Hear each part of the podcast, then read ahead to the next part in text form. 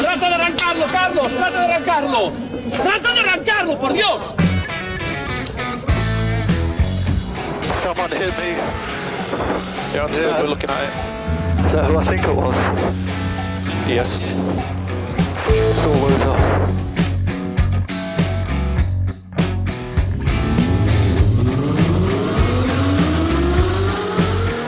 Buena más ojo corta, se cierra poco. Corta, no cortar. Para izquierda rápida. Para derecha buena más, se cierra poco. Para izquierda buena más, se abre. Acaba buena más, se abre. Sasar. Para derecha buena más, no cortar. Para izquierda rápida, ojo, se abre. Para uno. Derecha rápida, ojo, con fe. Rápida, ojo, con fe. Acaba rápida menos.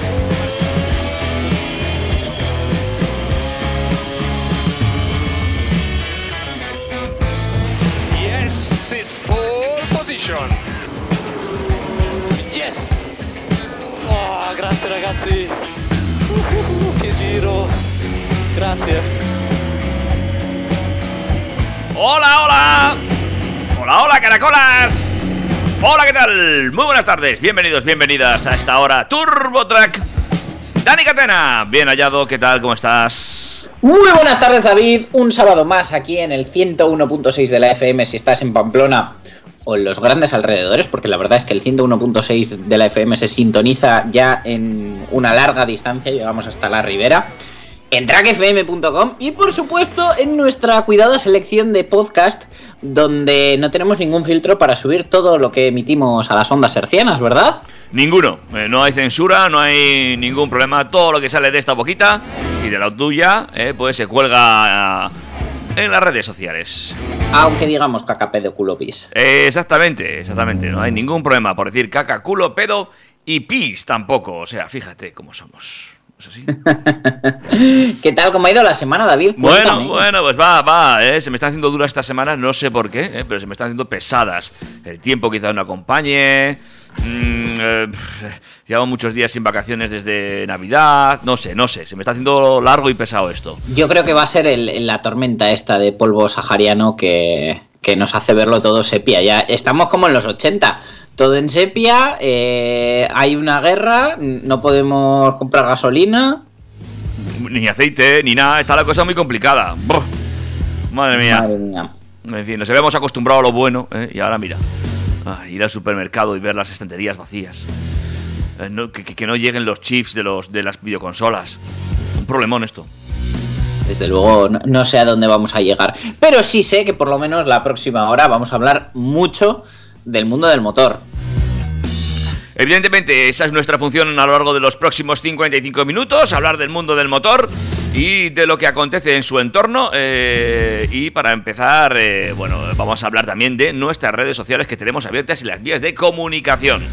info.turbotrack.es es nuestro correo electrógeno.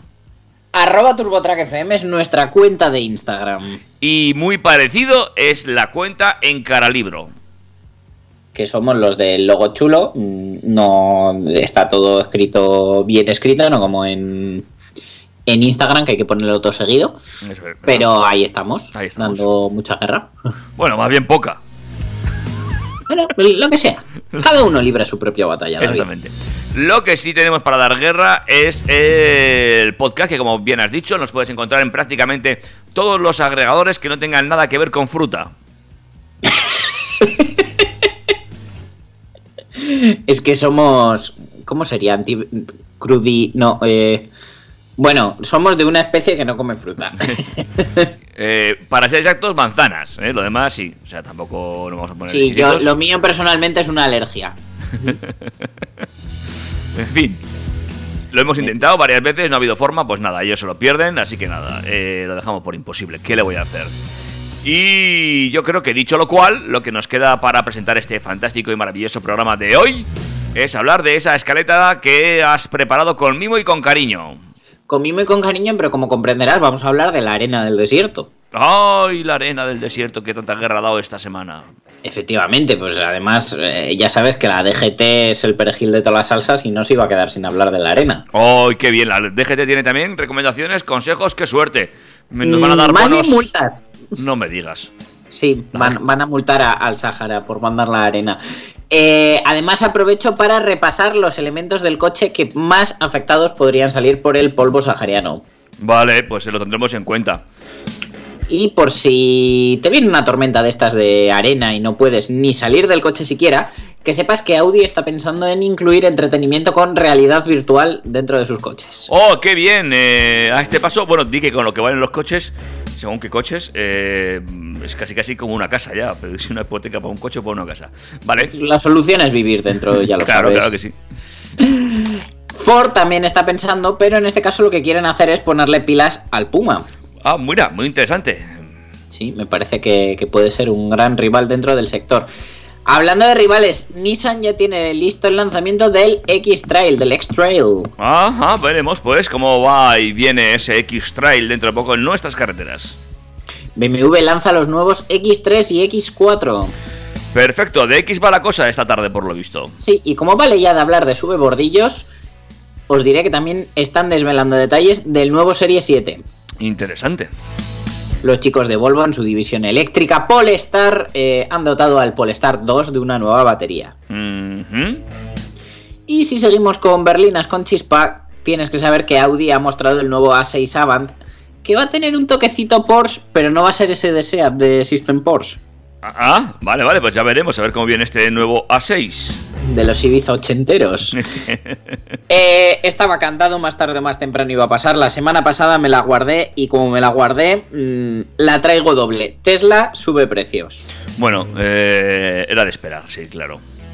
Era, precio, era de esperar, sube precios, pero también nos trae noticias sobre el full self-driving, sobre la capacidad de conducción autónoma. Vale, a ver qué ocurre con esa capacidad autónoma también aquí en Europa. Y cerraremos el programa con un minuto o más de silencio por el Nissan GTR. ¿En serio? Luego te explico por qué el silencio. Venga, vale. Todo Pues, esto y mucho más. Bueno, todo esto y mucho más, lo que se os vaya ocurriendo sobre la marcha, amigos y amigas. Aquí en la sintonía del 101.6 y en tu agregador de podcast, exceptuando eh, los frutíferos.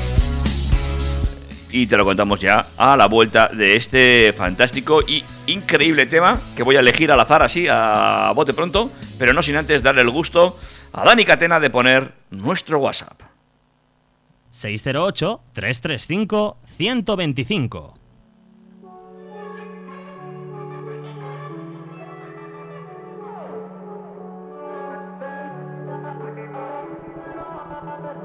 Yo estoy pa' ti, nuevecito de paquete. Tú me tienes loco con ese piquete. Y a la 12 pide que no la respete. Quiero chocarte los 24-7. Yo estoy pa' ti, nuevecito de paquete. Me tienes loco con ese piquete. A las 12 pide que no la respete. Quiero chocarte los 24-7. Tu Chanel la sequecita, le bebe chocalo. Como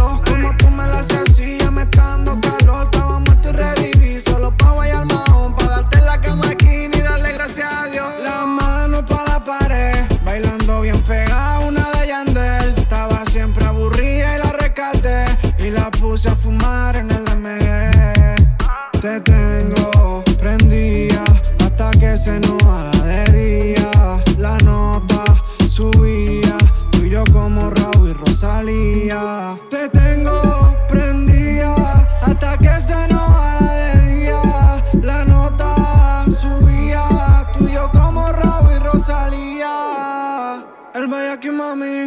Yo estoy pa' ti, nuevecito de paquete. Tú me tienes loco con ese piquete. Y a las 12 pide que no la respete. Quiero chocarte los 24-7. Yo estoy pa' ti, nuevecito de paquete. Me tienes loco con ese piquete. A las 12 pide que no la respete. Quiero chocarte los 24-7. Dale sorry, pégalo.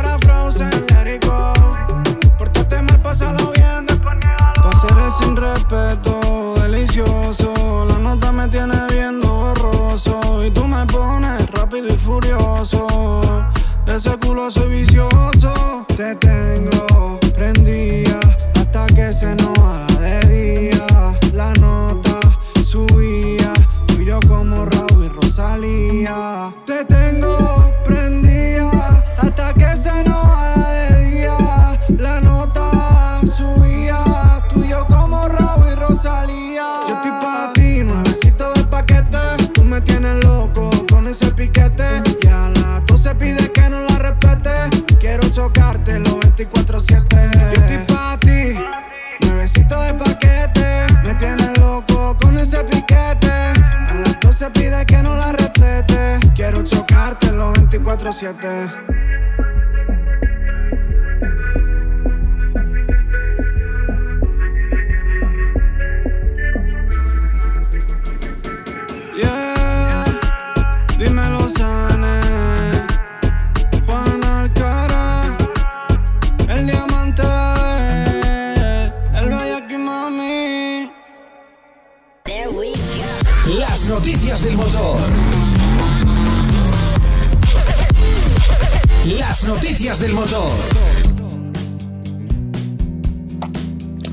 Pues vamos a hablar ya de noticias del mundo del motor. Empezamos como siempre con la con el, perejil de la salsa, como bien ha dicho Dani Catena. Hablamos de la DGT y eh, nuevas multas, nuevas multas, no entiendo yo. Bueno, David, ya sabes que la DGT pone multas por todos los motivos que ellos consideran peligrosos a la hora de circular en carretera. Y esto conlleva muchas veces más causas de las que puedas llegar a creer. Igual que tener algún elemento del vehículo en mal estado puede provocar un accidente de tráfico, algo tan simple como llevar sucio el coche puede influir en la seguridad al volante y afectar a tu conducción. Aquí hago yo un paréntesis. De esto estamos hablando esta semana por el tema del polvo sahariano. Pero anda que no ves veces coches igual aparcados que dices, no sé ni qué coche es.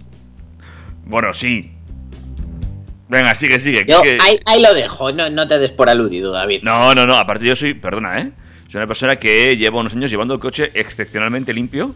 A excepción de esta semana, que me ha caído la tormenta de arena y todavía no he tenido tiempo por pasar por un sitio de lavado. Pero yo... Ay, pero mira, ahora, ahora tu coche es todo del mismo color que su logo. Eh, que es un logo. No he entendido, pero bueno. Bueno, mientras David piensa de qué color es el logo de Cupra, os sigo contando. Pues bueno, pero el logo de Cupra, el que llevo yo es... eh, Ay, no me sale.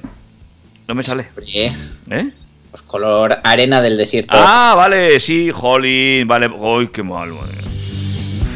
Uf, qué espeso estoy para este chiste hoy.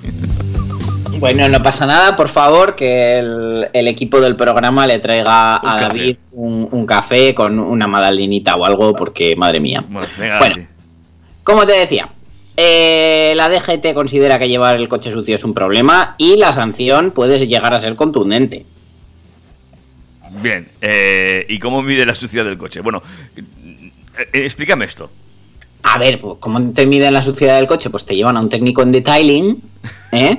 y, y lo evalúa. Bueno, como siempre depende de- de- del ojo de la gente y las multas varían en función del elemento o parte del coche que esté por limpiar. Por ejemplo, un cristal delantero en el que el barro o las hojas no nos dejen ver con claridad la carretera puede acarrear sanciones que van desde los 80 a los 200 euros.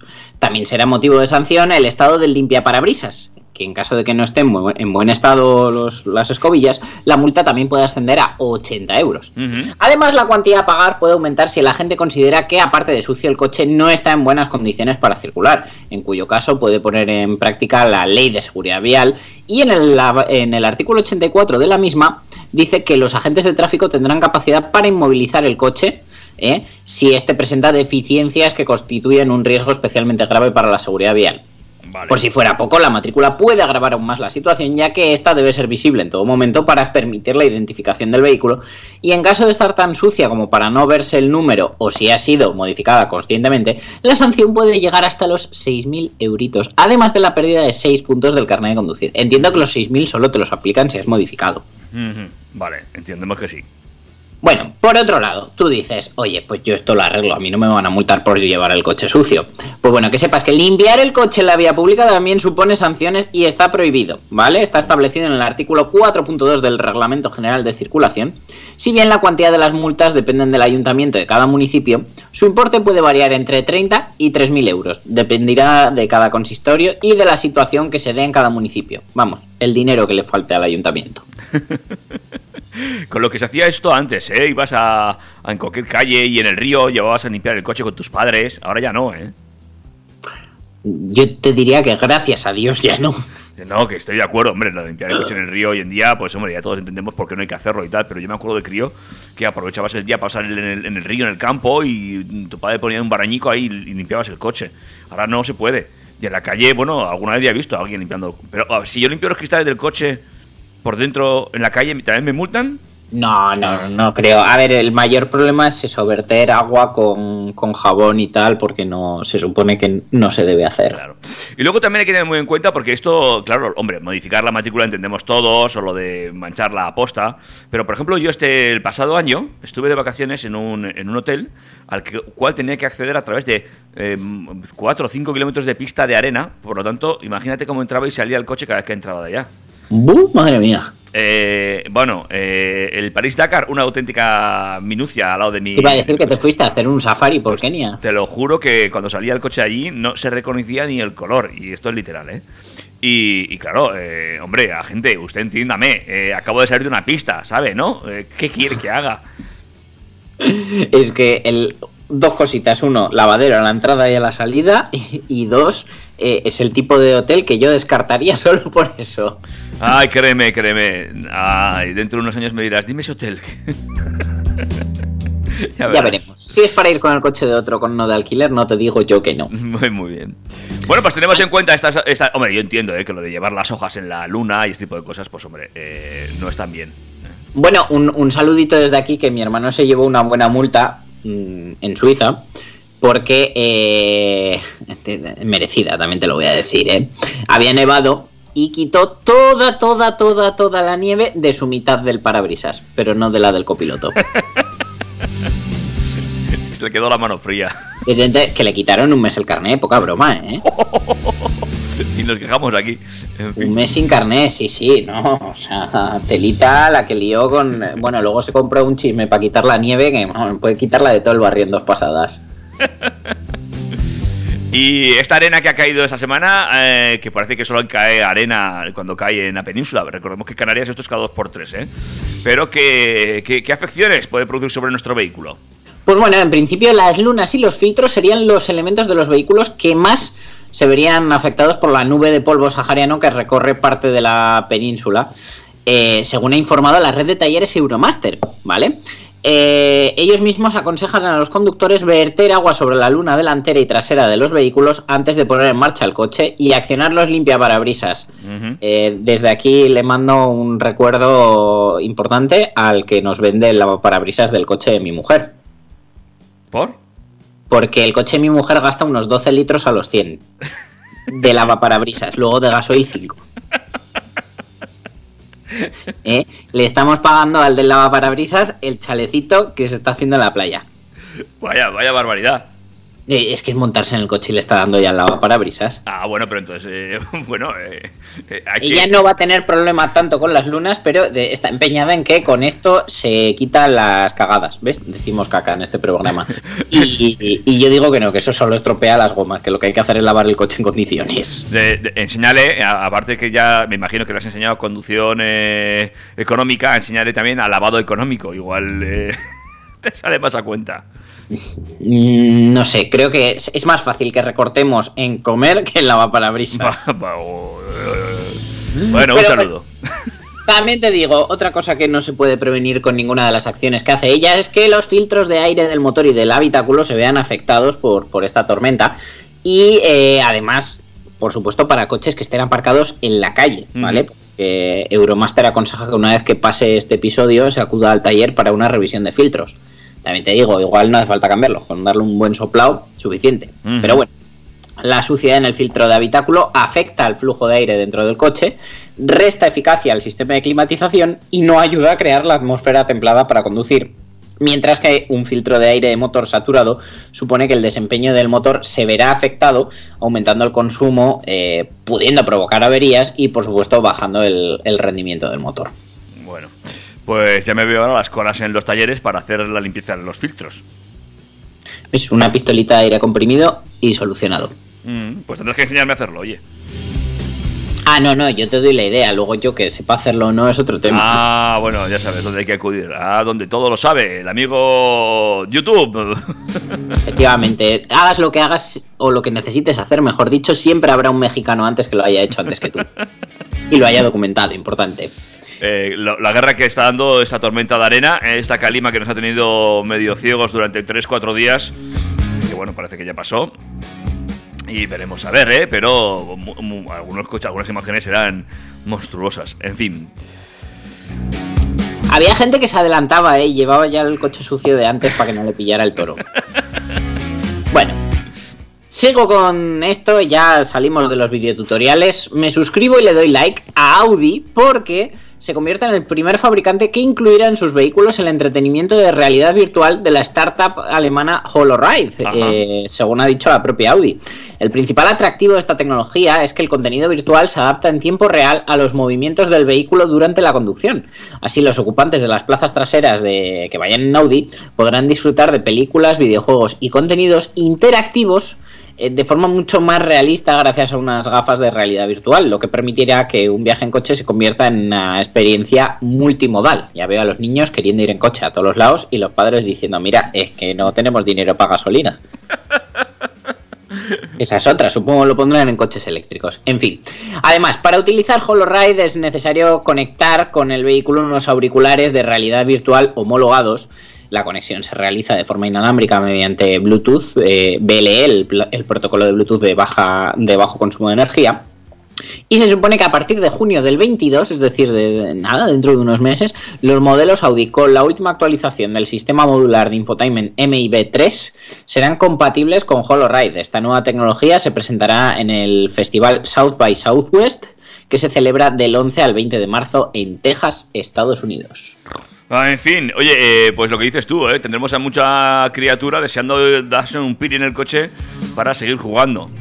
Y... Sí, lo único que no vale cualquier coche. ¿Quieres que te diga cuáles? Ah, ah, pero Ah, hay y list- no solo eso, es que no se va a presentar en todos los países. Ah, pues léeme, léeme el listado. Ah, claro, es que HoloRide lo va a hacer en el mercado europeo, en Canadá, Estados Unidos, Japón y China. Si vives fuera de ahí, nada. Bueno. Y tienes que tener un A4, A5, A6, A7, A8, Q5, Q7, Q8, e-tron y e-tron GT4 para, para poder usarlo. Vamos, que si tienes un A1, un A3, un Q2, un Q3, eh, un Q4 o Q4 Sportback, nada, olvídate. Bueno. Además, la disponibilidad de HoloRide puede variar según el mercado. Se va a lanzar primero en Alemania, Reino Unido y el mercado estadounidense y seguirán otros mercados de forma sucesiva. Ellos quieren que en el futuro la progresiva automatización de los viajes en coche no solo haga posible nuevas formas de entretenimiento mientras se conduce, sino que también abrirá más oportunidades para aprender y trabajar en la carretera. Bueno. Aprender y trabajar en la carretera. En fin. Eh... Pues un sueño americano.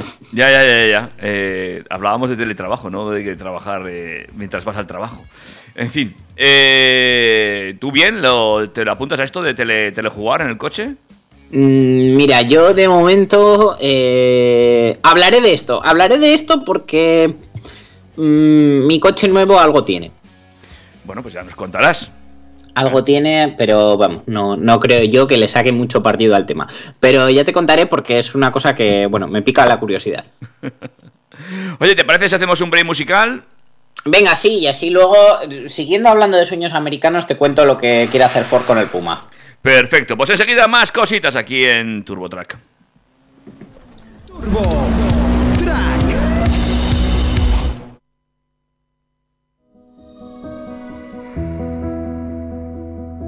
FB 810, eh.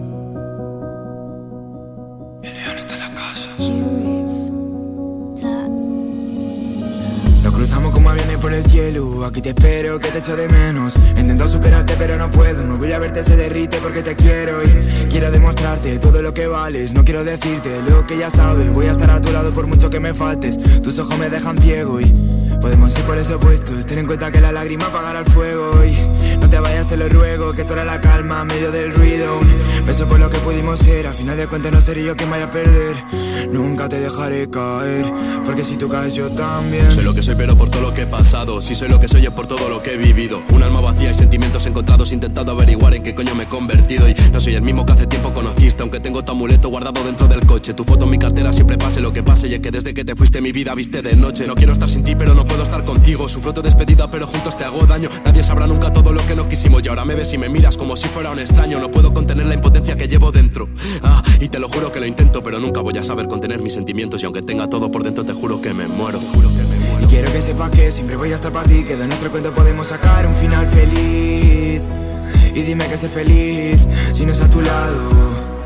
Cuántas veces me he frustrado por una niña que no me ha valorado, que me tenga en cuenta lo único que le pido. Y si me voy, no me esperes, suficientes oportunidades te he dado. Le tenté la suerte sin tirar los dados. Cupido ya me ha matado. Próxima vez que te vea y te mire te voy a preguntar si fue real lo que tú sentiste. Jugaste sin esfuerzo y me perdiste Lo que pa' mí era un cuento pa' tirar un libro de mil chistes. Lo arreglabas todo con un par de flores Pero tú ahora no me llores, fuiste tú quien la cagaste. Te quise pintar el mundo de colores Siempre le puse cojones pero todo era un desastre. Fuiste tú quien me dejaste Y ahora tengo cicatrices que no se curan con parches. Lloro cada noche porque tú lo decidiste. Me mentiste, no me valoraste. Me perdiste cuando menos lo esperaste. De mi vida te borraste Y no puedo más, te dedico cada frase. Pienso en ti al escuchar la base. El desamor son solo tres fases. Querés ser querido, estar roto sin motivo. Estar para ti, pase lo que pase. Solo quería de tus abrazos. Era lo único que me podía quitar las penas. Tú eras el motivo de mi locura Y tu mirada mi condena. Te cuidaré siempre que pueda. Mi nada me frena aunque no pueda más. Tú dame la sala que yo echaré a volar. No puedo quererte más que voy a reventar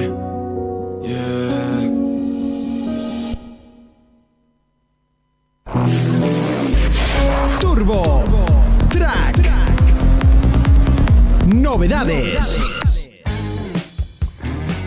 Pues arrancamos de nuevo en este segundo bloque y ya nos metemos en cositas de, bueno, de motor, esta vez parece ser que eléctrico. Sí, porque uno de los modelos más vendidos en la marca del óvalo azul es el Puma. Tiene una larga lista de espera en Europa y eh, es el ideal para convertirlo en modelo 100% eléctrico. El Ford Puma eléctrico debería ser una realidad en 2024, como así lo ha avanzado la propia marca en avance de su futura estrategia de cero emisiones. Y bueno, la verdad que Motor.es ha hecho una ligera recreación que básicamente es ponerle la calandra del Mustang Mach-E y, y queda curioso. Mm, Eh, ya os decía que es uno de los modelos más vendidos de Ford. Eh, está en el segmento B, que a día de hoy está tan competido. Y eh, desde luego triunfa desde el primer momento. Además, la semana pasada salió el comparativo de Power Art de subs hasta 25.000 euros que podría comprar una familia. Y hay que destacar que el Puma fue el que más le gustó a Guille García Alfonsín de, de conducir. No era el mejor en todo, pero sí que era el que mejor tacto de conducción tenía. Pero bueno, como os contaba, Ford va a lanzar nada menos que 7 modelos eléctricos y el Puma es uno de los señalados para ser de los primeros. De hecho, eh, la propia Ford ha confirmado un dato muy importante que eh, lo pone en la picota y es que será fabricado en las instalaciones de Cracovia, la misma sede de producción del Puma de, con motor de combustión. Mira. Este primer eléctrico en llegar, eh, bueno, pues eh, tendría mucho sentido para, para acceder a otro destino de clientes que no sea el del Maki. Y eh, bueno, pues va a adaptar la plataforma global, que es la, la que trae ahora del Fiesta, para convertirse en un modelo cero emisiones, por lo que técnicamente no se basaría en la plataforma MEB del grupo Volkswagen, con la que sí que van a compartir algunos desarrollos. Por lo visto se comenta que sí que va a tener eh, esa parrilla octogonal pintada en el mismo color de la carrocería, como ya luce el, el Mustang Mach-E. Y eh, bueno, pues eh, cambia un poquito el tema de la forma de las luces diurnas, pero en sí se, se ve que es claramente un Ford Puma. Van a coincidir también eh, algunos detalles porque le tienen que hacer un rediseño al modelo, le toca un facelift de media vida y aprovecharán para aplicar los mismos rasgos estéticos tanto al eléctrico como al, como al de combustión. Y eh, pues bueno, ve- veremos algunas eh, novedades. En el caso del, del eléctrico, el motor va a ir colocado sobre el eje delantero.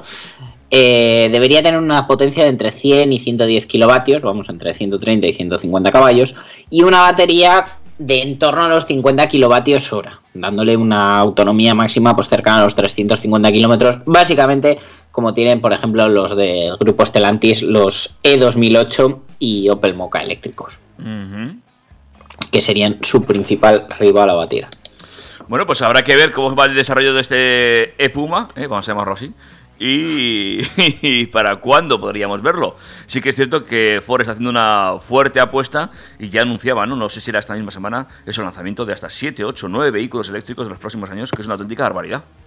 Todos, todos, todo va a ser eléctrico, todo va a tener pilas. Me encanta porque yo me, amo los motores de combustión, pero es que también me gustan los eléctricos. Cuando sale un coche nuevo y la gente dice, uy, pero lo han sacado eléctrico, ya, pues ¿qué esperas? Que lo saquen a carburación ahora. en, fin, no hablo más que me caliento. Ya, ya, ya, ya, ya. ten cuidado, El ¿eh? que sí que viene con motor de combustión, aunque poco, es la cuarta generación del Nissan X-Trail que se presentó hace casi un año, ya lo contamos en su día, Sí. debutó oficialmente en el Salón del Automóvil de Shanghai y desde entonces la firma japonesa ha permanecido realizando pruebas de los motores para ofrecer la máxima eficiencia. Pero no solo este ha sido el motivo de la larga espera, y es que coincidió además con el lanzamiento del Qashqai y Nissan pues no quiso eclipsarlos ni poner a uno en peligro por, por el otro. De todas maneras, este X-Trail también ha tenido que esperar al lanzamiento del Austral, es decir, ha sido el, el tercero en Discordia, el pobrecito ha tenido que ir dejando pasando, pasar por delante a todos.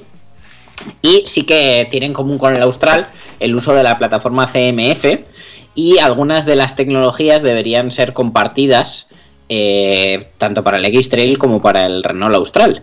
Pero bueno, con un diseño que no se va a distinguir del Rogue americano, es decir, van a ser exactamente iguales las versiones americanas y europeas. El X-Trail 2022 tiene fecha de presentación en Europa. Va a debutar el 5 de abril y se va a poner a la venta en verano. En un Bueno. principio, el nuevo modelo solo se va a comercializar con eh, la tecnología electrificada, que sería el e-Power, este motor híbrido tan chulo que, que promete tanto en el Qashqai. Bueno, pues habrá que ver cómo funciona este X-Trail con ese auto recargable, ¿no? Pues yo, mira, aprovechando te lo recuerdo, y es que el motor de gasolina no, no se va a usar para mover el coche, sino simplemente como generador de energía para alimentar la batería y que de esta manera el coche se mueva siempre en modo eléctrico.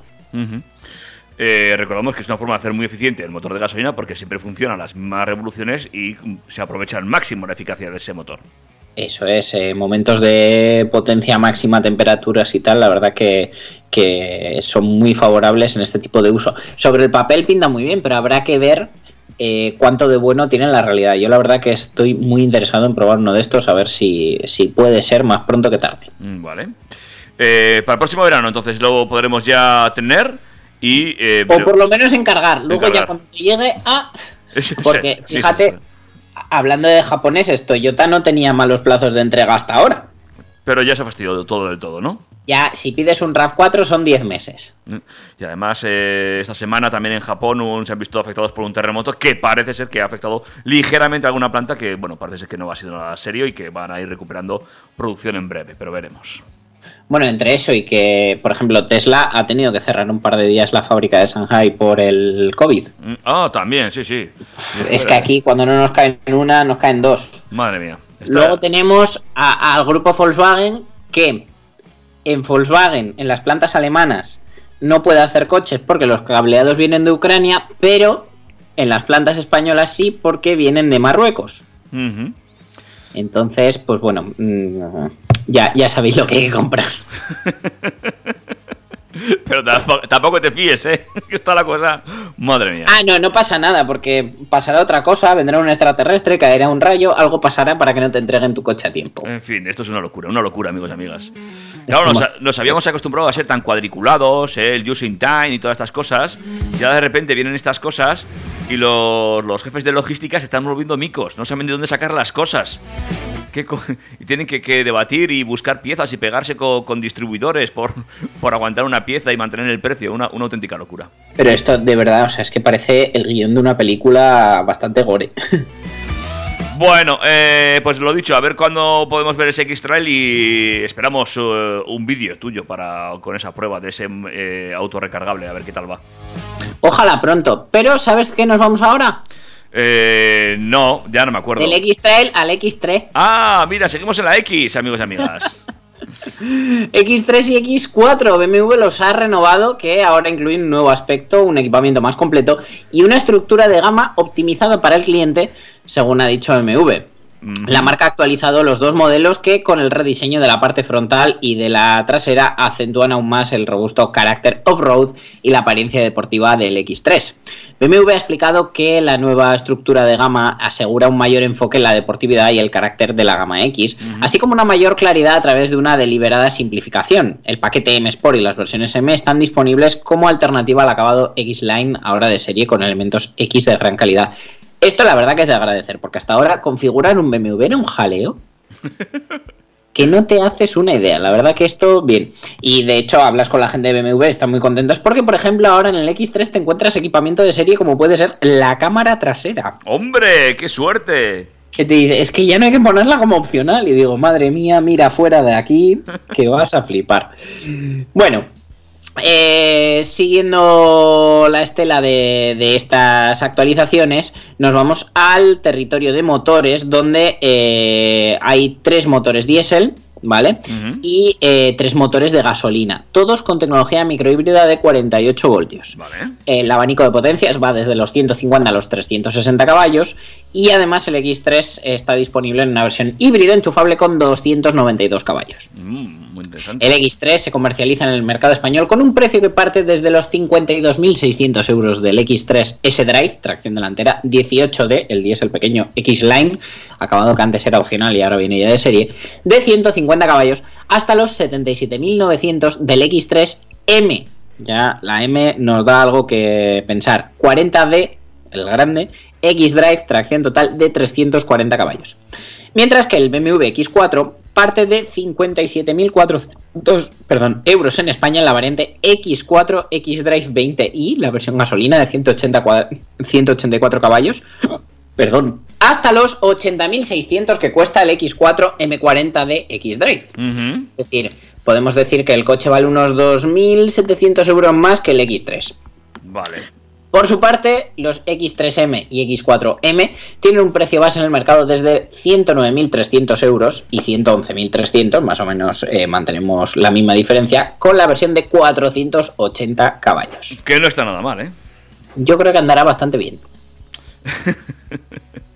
Bueno, pues veremos también cómo se comportan estos nuevos BMW en la carretera y si hay o no hay problemas para adquirirlos. Ahora que les pueden poner cámaras, ahora que no hay chips para ponerle las cámaras. Madre mía, no saben lo que han hecho. Ahora que es que el otro día un amigo estuvo en Skoda y me llama y me dice, ¿te quieres creer que el Kamiq viene con las ventanillas de atrás de manivela? Le digo, poco recorte me parece.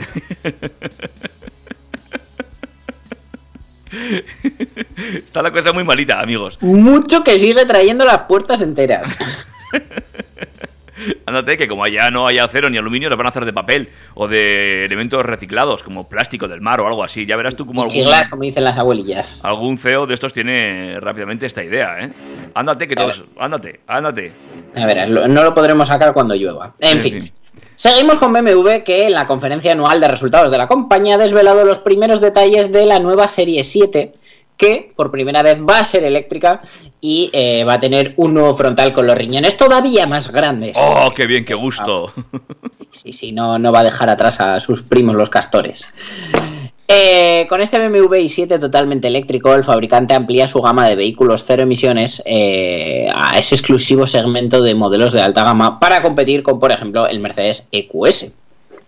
El i7 totalmente eléctrico es también el BMW Serie 7 más potente de la historia. Combina la mejor experiencia de conducción con la máxima experiencia digital. Esto lo convierte en el vehículo ideal para los que piensan en el futuro, los que toman decisiones responsables, los pioneros vanguardistas. Todo esto lo ha dicho Frank Weber, miembro del Consejo de Administración, y te diré yo y a los que les llevan a los sitios. Claro, también. Sí, sí. Porque claro, este coche no necesita conducción autónoma porque siempre tendrá un chofer a sueldo. En fin, en el exterior los faros dobles redondos y la parrilla se han reinterpretado por completo para lograr un aspecto moderno y distintivo, mientras que en el interior la atención se centra en la experiencia de usuario creada con los nuevos My Modes y la última generación del sistema operativo iDrive. Los My Modes permiten al conductor personalizar con precisión las características de conducción y el ambiente interior del vehículo.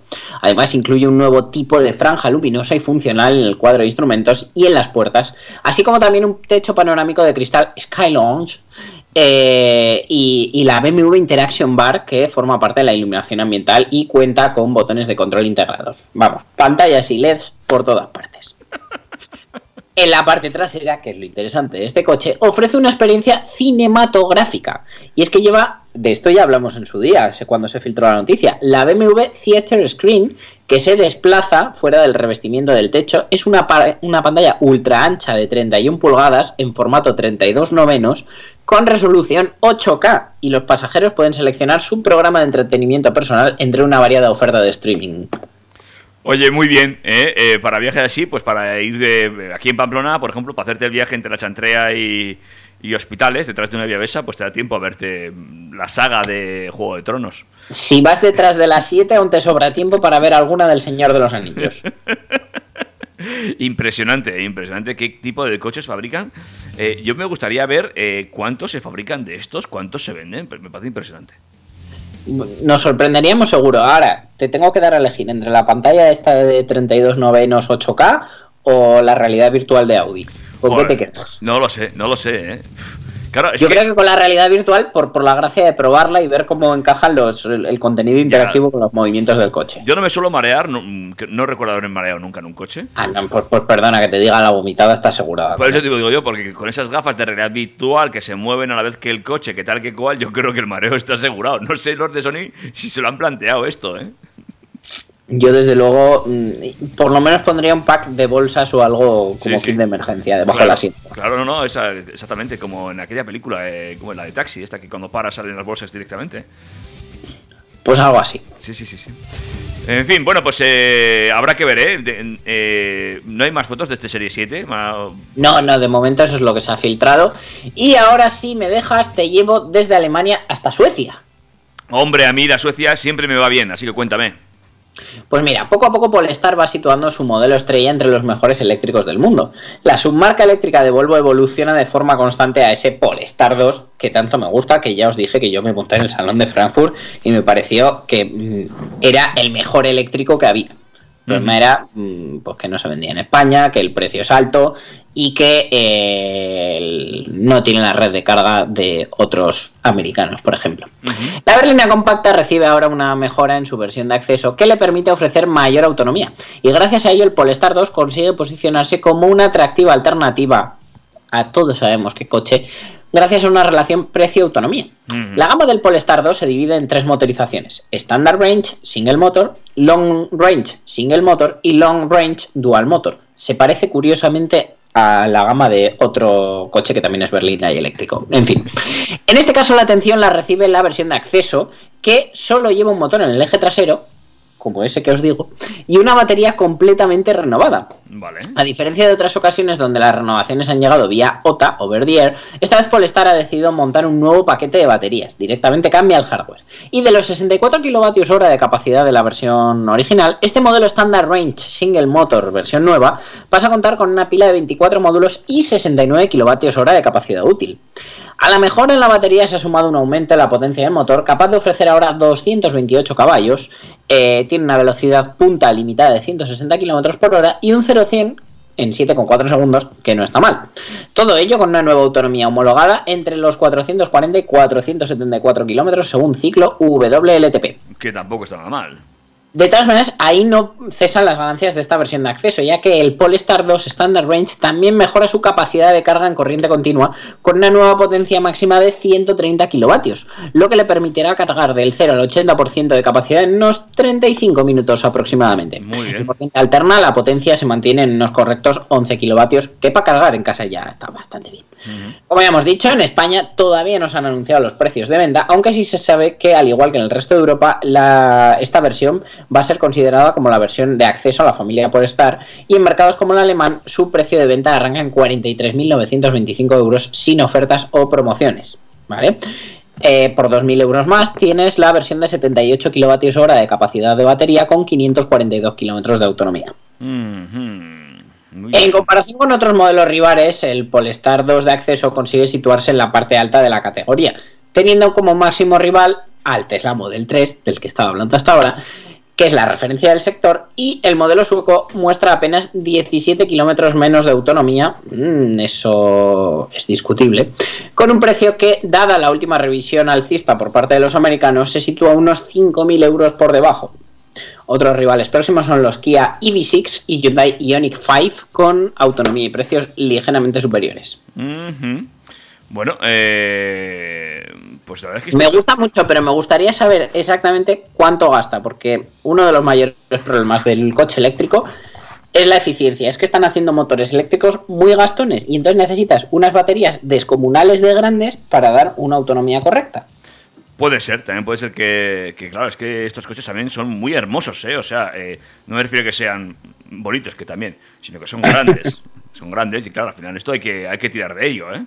En fin. Pues si quieres que te hable de un coche eléctrico de grande, prepárate que Audi ha desvelado los primeros detalles del Concept A6 Avant e-tron. Y es que la berlina grande, pero no la más grande de todas, de Audi, se convierte en eléctrico. Bueno, esto ya lo contamos hace un par de añitos, que Audi estaba ya planificando irse todo a los eléctricos y ve- vemos cómo va avanzando. Bueno, ¿y qué, qué- qué es lo que ha desvelado Audi en este A6 Advan? Bueno, pues eh, ha sacado un concept, es decir, una versión que mm, la versión de producción será bastante similar. Evidentemente, alguna marcianada le quitarán, como por ejemplo las llantas de 22 pulgadas que se pueden ver, pero que desde luego hacen que el conjunto sea brutal. A mí me ha encantado en diseño. Eh, tiene unos voladizos muy cortitos, un habitáculo plano, un arco de techo bastante chulo y la verdad que le da al Avant unas proporciones que recuerdan las de un coche deportivo y lo que es mejor, que es una berlina, que no es otro sub, que estoy harto ya de que saquen subs. Ya, ya era hora de que trajeran algo diferente al, al mundo eléctrico. Uno de los rasgos característicos del modelo es la gran parrilla single frame cerrada que está delimitada en su parte inferior por marcadas tomas de aire para la refrigeración del tren motriz, la batería y los frenos. Además, los biseles planos de los faros se prolongan lateralmente subrayando la arquitectura horizontal de la carrocería. Por otro lado, los faros delanteros y los grupos ópticos traseros, planos y estilizados, se integran en la línea de la carrocería. Las tecnologías Matrix LED digital y OLED permiten alcanzar la máxima luminosidad y ofrecen un gran rendimiento incluso con una superficie mínima. Y al mismo tiempo permiten personalizar la firma lumínica. Yo he estado viendo en Instagram un reel eh, de la parte trasera del coche y es que es increíble los juegos de luces que puede hacer, ilumina los cuatro aros de Audi. Me ha encantado. La verdad que sí. Eh, como os decía, plataforma compartida con Porsche. Eh, está diseñada exclusivamente para eléctricos. Puede eh, albergar una batería de 100 kilovatios hora. Con lo cual, pues eh, a priori le daría bastante autonomía. Aunque hablamos de un, un motor eléctrico, bueno, dos en realidad, unidos, de 350 kilovatios, eh, que serían unos 475 caballos, con una potencia de más de 700, eh, uy, potencia, quería decir autonomía, de más de 700 kilómetros en función de la configuración elegida. 700 kilómetros ya son una, una autonomía interesante, ¿eh? Bueno, eh, la verdad que serán bastante menos, pero hay una cosa que me gusta y es que eh, ha elevado la potencia de carga hasta 270 kilovatios, que bueno, pues hace también que podamos cargar en menos tiempo, con lo cual es una muy buena noticia. Ujú. Y la verdad, el coche me, me ha encantado. Si los tiros de los Audi eléctricos van por ahí, tienen mi, mi aprobación, desde luego. Tiene entonces tu visto bueno este A6 Advan, que recordamos, esto solamente es un, es un concept, ¿eh? todavía no hay nada definitivo. Pero, no, pero desde luego se va a parecer mucho a ese coche que nos han enseñado. Sí, sí, bueno, creo que, si no recuerdo mal, estamos a 2022, la estrategia creo que era para 2025, o sea que en tres años tendremos coche. Sí, sí, no, no, ya verás. Para mi siguiente cambio de coche se puede valorar. Muy bien, veremos pues, veremos pues. No creo que esperes tanto tú a cambiar de coche, me sorprendería. Fíjate lo que te digo. Esta vez sí, ya verás. Vale, vale. bueno, y eh, vamos a hablar de, sin duda alguna, el referente en la electrificación. Sí, porque Tesla eh, ha aumentado los precios en Europa y ahora en España parte de 51.990 euros. Hace apenas unos días, una semana, Tesla ajustó el precio del Model 3 y el Model 3 Long Range con una subida que implicaba que la versión de gran autonomía ya quedaba fuera del plan Moves 3. Y es que tan solo cinco días después nos hemos encontrado con que el configurador de Tesla para el mercado español muestra nuevos precios para todas las versiones del Model 3. Y eh, bueno, a mí me ha llamado la atención que no lo hayan hecho en una sola vez, ya que parece que a los que estaban ahí decidiendo se les dieron un aviso de ¡Ey! Te subo 2.000 euros. y, y si no lo pidieron en ese momento, pues han aprovechado para subir otros 3.000. Y es que la versión básica ha subido 5.000 euros. Madre. 5.000 euros en dos veces, que bueno, eh, ya te digo, puede que sea más un efecto psicológico que otra cosa, ya que el aplicar el cambio de precio de manera radical y elevado en una sola vez, a lo mejor hubiera sido demasiado cantoso, no lo sé. Pero bueno, inicialmente el aumento de precio podría estar justificado por un aumento de los costes en materias primas como el níquel, y aún así otro de los motivos puede ser la alta demanda de este vehículo en Europa, ya que las fechas estimadas de entrega ya las están dando para noviembre de 2022 o incluso febrero del 23 según Bueno, la pero eso está en la media, tampoco vamos a asustarnos. Ya, pero no era lo habitual en Tesla. Y lo que sí han sufrido ha sido un boom de pedidos con la subida de, de los costes del combustible en todo el mundo. De repente todo el mundo ha hecho clic y ha dicho, coche, ¿vale pasta? Sí, pero es que se está pagando solo con lo que me ahorro en gasolina. Pero bueno, si Tesla logra vender el mismo vehículo a un coste más elevado y manteniendo una demanda elevada, pues el beneficio por vehículo vendido será mayor, evidentemente. Probablemente una vez que se regularice la situación de demanda y capacidad productiva de Tesla, los precios puedan experimentar una bajada, pero creo que no tanto como, como lo que teníamos hasta ahora. Eh, porque lo que te decía, el, lo que antes era el Model 3 Standard Range Plus, que ahora se llama Model 3 a secas, parte de 51.990 euros. Hace unos días, con la anterior subida, eran 48.990. Pero es que antes llegó a estar en 45.990. Pero bueno, hablo de meses ya, ¿eh? Si optamos por el Gran Autonomía, el cual con la primera subida a principios de marzo ya dejó de entrar en el plan Moves 3, su precio actual es de 57.990 euros. Hace unos días el precio era 54.990, que eso era lo que justo le hacía que quedara ya fuera del Moves. Y es que hasta ahora lo teníamos en 52.390. Ujú. El performance eh, ha subido de 62.990 a 64.990. Y no solo ha subido el Model 3, es que también ha subido el Model I del orden de 2.000 euros. Porque yo dije, bueno, están hinchando el precio del Model 3, que no dan abasto, para que la gente se empiece a decidir por el Model I, que les interesa más, eh, a mucha gente le gusta más, pero no quiere hacer el esfuerzo económico, y les traerá más beneficio. Pero es que también han subido el precio del Model. Bueno, eh, está claro que, que la subida es, es importante. ¿eh?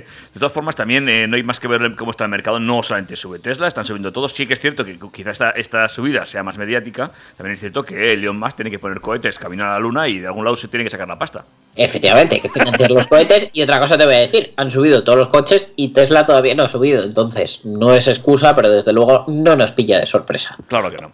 Eh, y veremos si, evidentemente, si sigue manteniendo la demanda, como tú bien dices. Pues, eh, también, como la subida del precio del combustible, mucha gente pues eh, dejará de pensárselo tanto y dirá, pues mira, pues es el momento. Eso está claro. De todas maneras, aquí en España hubo muchos usuarios que ya estaban alertados porque eh, antes de la subida en España subió en Estados Unidos y en Alemania. Y, y se ve mucha gente que se apresuró a hacer una reserva sin tenerlo claro del todo, porque al final una reserva en Tesla son 100 euros, y dijeron, mira, mmm, lo voy a pedir, me aseguro el precio y luego ya veré lo que hago. Lo más que puede pasar es que pierda 100 euros, pero si me lo suben 2 o 3 mil euros, pues mira, los que se dieron prisa ahí, ahora están 5.000 euros más contentos. Y de todas formas, Tesla pues eh, sigue portándose y eh, lanzando actualizaciones. Sí, porque sigue mejorando su programa de conducción autónoma, el Full Self Driving, FSD, y aunque no se trata de un sistema de total autonomía, ya que el conductor acaba teniendo responsabilidad final, el equipo de desarrollo sigue mejorando sus características. Una última actualización se ha lanzado a los primeros conductores y es el paquete FSD Beta 10.11 que ya está instalado en los primeros vehículos para su estudio y análisis sobre el terreno. Uh -huh. De obtener resultados positivos, más conductores podrán tener acceso a él en el futuro. Hace ya un año y medio, desde octubre de 2020, Tesla ha estado implementando el programa beta de su conducción autónoma. Durante estos meses el proyecto se ha visto envuelto en unas cuantas controversias. El pasado mes de febrero los de Austin se vieron obligados a retirar la primera versión beta, dado que se habían detectado diversos problemas de seguridad. Es más, en concreto el error era eh, un problema en la lectura de algunas señales de tráfico que eran críticas. La teoría indica que con el paquete beta de conducción autónoma el coche es capaz de operar de forma autónoma, aunque la realidad implica que el conductor no debe desatender la conducción, ya que sobre él recae la responsabilidad final. Ante este delicado punto, Tesla solo desplegó las primeras versiones en los conductores con mayor puntuación de seguridad, para posteriormente elevar las actualizaciones a conductores con una puntuación de 95 o inferior. Porque, señores, Tesla evalúa al conductor y le pone nota. ¡Qué fuerte! Y la usa para este tipo de cosas. Pero bueno, o sea, al final, si alguien tiene datos y puede saber. Tú imagínate, el otro día me ponía el ejemplo que una cadena de carnicerías, para abrir una nueva carnicería, supiera quién come mortadela, quién come chopet, dónde se come más, a qué hora se come más. Pues Tesla sabe todo esto. Pero bueno, eh, esta versión 10.11 viene después de la 10.10 que trajo bastantes problemas y la evolución de la misma ya está siendo desplegada en los primeros vehículos. Se supone que ahora hace un modelado mejor de la geometría de los carriles, lo que permite reconocer de forma más precisa qué carriles son los que se emplean en cruces y cuáles para circulación normal, comprensión mejorada del derecho de paso, mejora en la precisión de las detecciones inesperadas por falsos positivos, el tema de las famosas frenadas fantasma, reducción del error de la velocidad prevista para motocicletas, scooters sillas de rueda y peatones, detección mejorada de obstáculos estáticos, perfil de deslizamiento mejorado, reducción de errores de vehículos detenidos, mejora en el error de velocidad en autopista, detección y control mejorado de puertas abiertas, conducción en curva más suave y mejora en la visualización de la interfaz de usuario mediante la optimización y la transferencia de datos. Vamos, Tecnología punta. Todos estos ajustes en la inteligencia artificial en el programa beta Full Self Driving deberían incidir en una mejora de la conducción autónoma. Los primeros probadores tendrán la complicada labor de testearlo en condiciones normales. Y lo más que espera que, si los primeros ensayos salen correctamente, la liberalización de la actuación será patente en los próximos meses. Aunque reconoce que hay muchos datos que revisar y analizar para garantizar un despliegue seguro que evite los problemas de la primera versión. Una cosa te voy a decir, como la prueba salga bien y lo lancen, lo que se viene es una subida de precio del paquete, que actualmente cuesta 7.500 euros. Son Dios. O sea, que quédate con esa cifra para que si ves que sube de precio es que todo esto que han conseguido funciona. Vale, perfecto. Oye, y te doy, nada, dos minutos para hablarme de ese GR, eh, GTR.